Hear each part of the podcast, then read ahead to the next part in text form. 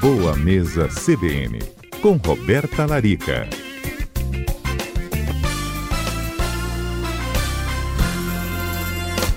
Doutora Roberta Larica, como a gente está recebendo mensagem aqui sobre café da manhã? E é um tão diferente. Estou amando, hein?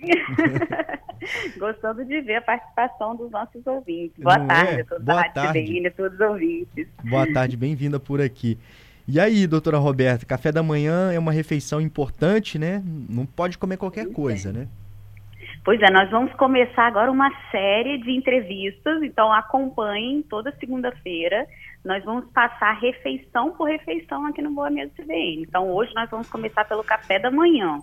Semana que vem eu vou falar sobre o lanche da manhã e o almoço. Então Uhum. espero vocês aí para acompanhar e já ir mudando a alimentação. Nada melhor do que começar o ano, né, pessoal? Já cuidando das escolhas alimentares. E às vezes as pessoas começam falando em atividade física, a gente já falou aqui que é importante, mas a mudança tem que começar de dentro, né? O que a gente está colocando ali para dentro, tá comendo bem. É isso aí, até a performance no treino, né, na atividade física, a disposição para treinar, vai ser influenciada pelo café da manhã. Bacana. Olha, então vamos lá. Vamos lá. Ó, primeiro de tudo, o último ouvinte, vocês falaram agora, gostei muito das combinações, aquele café da manhã parece de hotel, né? Aqueles Uhum. hotéis assim da Bahia que você vai, tem aquele, aquelas raízes cozidas e tal. Então, assim, achei super bacana. Basicamente, a gente tem que pensar que um café da manhã completo, ele precisa ter todos os grupos alimentares. Então, vamos imaginar que essa pessoa acordou, é, vai trabalhar em seguida ou vai fazer uma atividade física daqui a uma hora. Ou seja, ela tem uma hora para fazer a digestão. Então, é, esse é um candidato a fazer um belo café da manhã. Então, o café da manhã a gente teria um grupo alimentar, que são os carboidratos. Recomendo que esses carboidratos sejam carboidratos complexos de digestão lenta. O que, que seria isso? Evitar alimentos que fazem com que a sua glicose suba muito rápido. Por exemplo, eu posso comer uma, ba- uma batata doce cozida com fio de azeite ou um pouquinho de manteiga. Eu posso comer um aipim cozido também com um fio de azeite. Ou posso comer um pão integral. Ou posso consumir uma granola, uma aveia. São carboidratos, mas a gente chama esses carboidratos de carboidratos complexos. O que, que isso quer dizer? São alimentos que, durante o processo de digestão, eles vão liberando energia, né? Vão liberando aquele açúcar em que o corpo é capaz de usar como fonte de energia sem fazer um pico de glicemia, ou seja, sem jogar sua glicose lá nas alturas. Se eu troco esse carboidrato por um carboidrato simples, por exemplo, acorde como um pedaço de bolo de chocolate. O que, que vai acontecer? A minha glicemia vai subir muito rápido, isso vai provocar uma hiperglicemia e depois pode me trazer uma leseira, uma falta de energia, um mal-estar, que seria uma hipoglicemia. Então, o primeiro cuidado que eu recomendo no café da manhã é ter o cuidado com a escolha dos seus carboidratos, porque é o desjejum, né? É a quebra do jejum. Então, dependendo do que você vai escolher como carboidrato nessa refeição, a sua glicemia pode subir muito rápido, que não é interessante, ou gerar esse aumento da glicemia devagarzinho, provocando exatamente, eh, produzindo mais energia para o seu corpo e trabalhar ou ir fazer uma atividade física. Esse pão francês que a gente está acostumado aí, como Pois é. Então, Carlos Alberto o diz pão que francês, coloca o é. pão francês, mas dá uma balanceada com a proteína, né? Isso aí. Aí vem aquele esqueminha que eu sempre ensino para vocês aqui na CBN.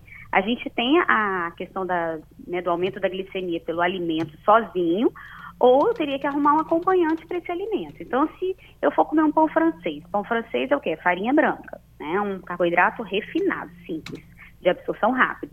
Mas se eu recheio esse pão com ovos mexidos, a digestão desse pão com ovo é muito mais lenta, ou seja, ele não vai provocar aquele pico de glicemia. Então, vai ser sim interessante, no caso da Alberto, juntar esse pãozinho francês, rechear com os ovos. Ou, ah, eu vou comer uma batata doce com ovos mexidos. Ou vou acrescentar uma banana, que é um carboidrato de alto índice glicêmico, com aveia, com granola. Então, com acompanhamentos que sejam proteínas, gorduras ou fibras.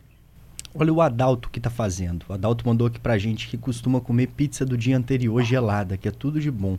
E aí ele faz isso no de jejum. Tá tudo... Olha só. Então, é, eu acho que assim, quem nunca, né? Primeiro, quem nunca, né? Pois é, doutora Roberta. É, quem como, nunca? Isso aí eu já fiz também na minha juventude, né? Sobrava uma pizza ali, você comia no café da manhã. No final de semana, né? Geralmente é assim. Mas no dia a dia, a pizza não é um alimento super saudável para o café da manhã. É mais, de mais difícil de digestão, tem muito queijo, né? É um alimento mais pesado, mais gorduroso. Então, se você vai fazer uma atividade física após, não seria interessante. Aí vem a minha dica para quem vai fazer uma atividade física na sequência do café da manhã. Então, vamos supor que eu acordo é, e daqui a meia hora eu já tenho que estar na academia. O que, que seria interessante comer? Não seria interessante fazer o café da manhã de hotel do nosso do nosso seguidor aí, do nosso do que participou agora, né? Esqueci o nome dele. Qual é o nome do, do, do, nosso ouvinte que participou. Agora no finalzinho você falou do aipim, aquele café da manhã igual de hotel. Sem dúvida, se você vai fazer um exercício na sequência, 30 minutos após a ingestão daquele café da manhã, é interessante que o café da manhã seja mais leve. Porque vamos imaginar assim, eu vou colocar o alimento no estômago, vou fazer força, né? Vou levantar peso, vou jogar um esporte. Então aí seria interessante que fosse mais leve esse café da manhã. Pode ser um, uma banana com aveia, somente, sem os ovos mexidos, talvez deixar os ovos mexidos para volta. Pode ser uma vitamina, um shake de proteína. Com 30 minutos antes você consegue fazer digestão. Então, algo mais leve, só a batata doce cozida. E na volta fazer essa proteína mais reforçada também. Bacana. A gente estava brincando aqui sobre o café da manhã de hotel, que a Dalberto disse que adora. E aí eu falei, ah, faz um café bem reforçado para não dar fome, né? Você come de manhã, fica até duas da tarde, bom que dá para fazer muito turismo. E aí vem aquele peso também, né, doutora Roberta? É. Quando a gente for fazer alguma atividade física, caminhada, por exemplo, no caso de uma viagem, ou exercício mesmo para começar o dia na academia ou uma corrida, tem que tomar cuidado com a alimentação, né? Não pode ir Isso com aí. fome, mas não pode estar tá pesado. Não pode né? comer demais. É, não pode comer demais. Então, assim, o ideal é acordar. Se você tem uma hora para fazer a digestão, ok. Faça o seu café da manhã reforçado, pode ser o café da manhã de hotel, e uma hora aguardando a hora de ir para academia. Aí, ok, você vai ter uma hora de processo de digestão. Porque quando você come muito, o que, que acontece? Todo, é, boa parte do sangue, da demanda energética do corpo vai para o processo de digestão. Então você não pode demandar energia para o seu músculo lá do braço ou da perna, enquanto o seu corpo está recrutando sangue, força para fazer o processo de digestão. Então, a tendência é que você se sinta mal, né? Tem algum desconforto no treino.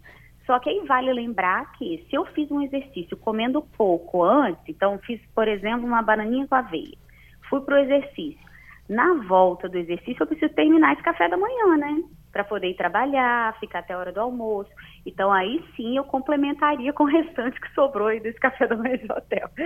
Né? Um omelete, pode fazer um iogurte com granola, enfim, um shake de proteína, e pode inventar moda, uma tapioca com ovo, esse pão francês com ovo, faria na volta do exercício.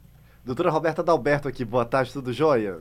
Tudo bem, Adalberto? Olha, eu sempre ouço falar de muitas pessoas não acordo com muita fome de manhã, tenho dificuldade de iniciar o dia fazendo uma alimentação. Aí a pessoa fala que tenta beliscar.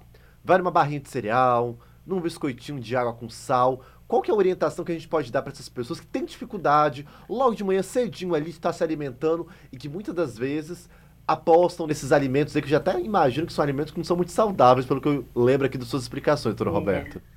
É verdade. Então, Adalberto, minha recomendação seria esperar sentir fome acorda, toma água, ou toma um cafezinho coado. Eu, eu sou desse, desse grupo aí, eu acordo totalmente sem fome.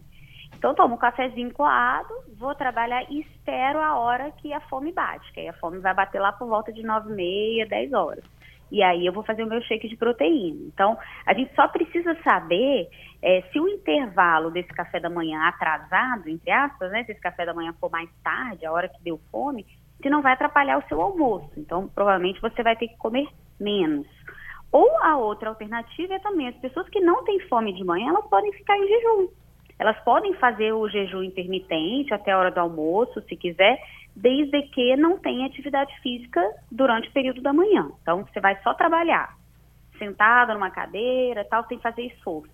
Aí, ok, você pode fazer um jejum e ficar até a hora do almoço.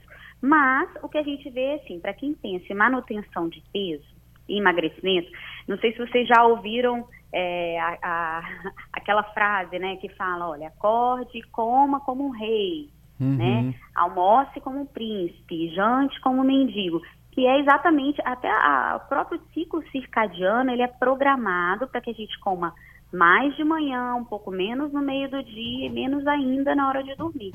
E tem gente que inverte isso, né? E aí, quando a gente inverte, tende a comer mais à noite, se eu vou falar lá, quando a gente fala, falar do jantar, a gente tende a estocar mais gordura também.